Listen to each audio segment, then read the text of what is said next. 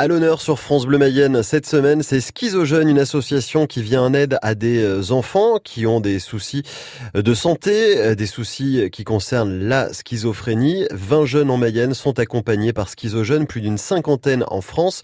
Le groupe et l'association qui les aide, qui propose aussi une écoute téléphonique 7 jours sur 7. Les réseaux sociaux aussi très présents et des bénévoles, donc des parents au sein de cette association. Présentation avec l'une d'entre elles. Bonjour, je m'appelle Jennifer. Euh, J'ai intégré l'association Schizojeune depuis à peu près un peu plus d'un an. Alors raconte-moi toi ton histoire à toi, Jennifer. Qu'est-ce qui fait que tu as rejoint l'association? Donc ce qui fait, c'est que ma fille a commencé à avoir des, des problèmes en fait de santé, euh, des hallucinations, des délires de persécution. Mmh. Des choses comme ça qui ont amené à, à rencontrer euh, des spécialistes de la santé qui ont plus ou moins diagnostiqué une schizophrénie euh, précoce parce ouais. qu'elle a que 12 ans.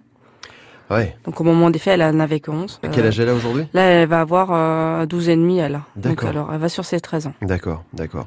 Alors quand on est face à ça, comment est-ce qu'on le vit avant même de mettre le pied dans l'association? Qu'est-ce qui, euh, voilà, comment quand on est maman, on le, on le perçoit? Euh, Pas bien, parce mmh. qu'on ne sait pas trop ce qui nous arrive, euh, ce qui se passe. Ouais. On ne sait pas à quoi s'attendre, on ne sait pas où aller, où se diriger. Mmh.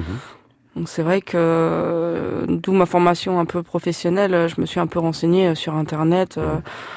Euh, c'est là que j'ai découvert l'association qui m'a quand même euh, bien aiguillée euh, sur les démarches ouais. autant médicales que pour tout ce qui est au trait du quotidien en fait.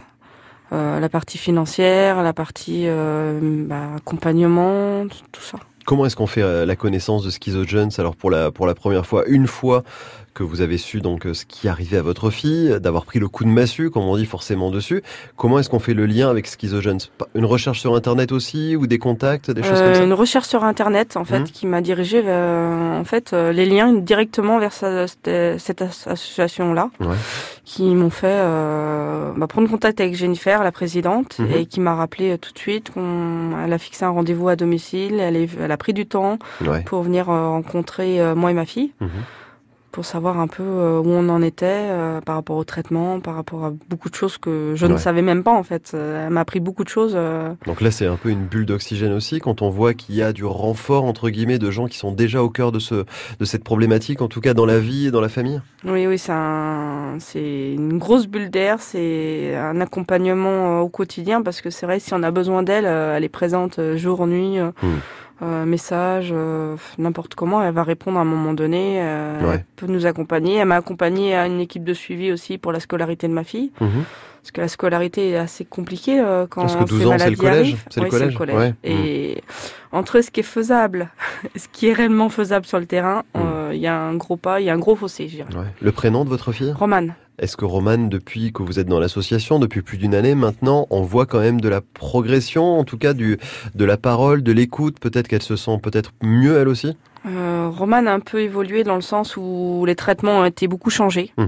Euh, on est sur un traitement qui a l'air de fonctionner. Après, ouais. il faut beaucoup de temps pour euh, trouver le, les bons dosages. Mmh. Malheureusement, il y a eu des, des, hospitalisations, il y a eu des tentatives de suicide mmh. en un an.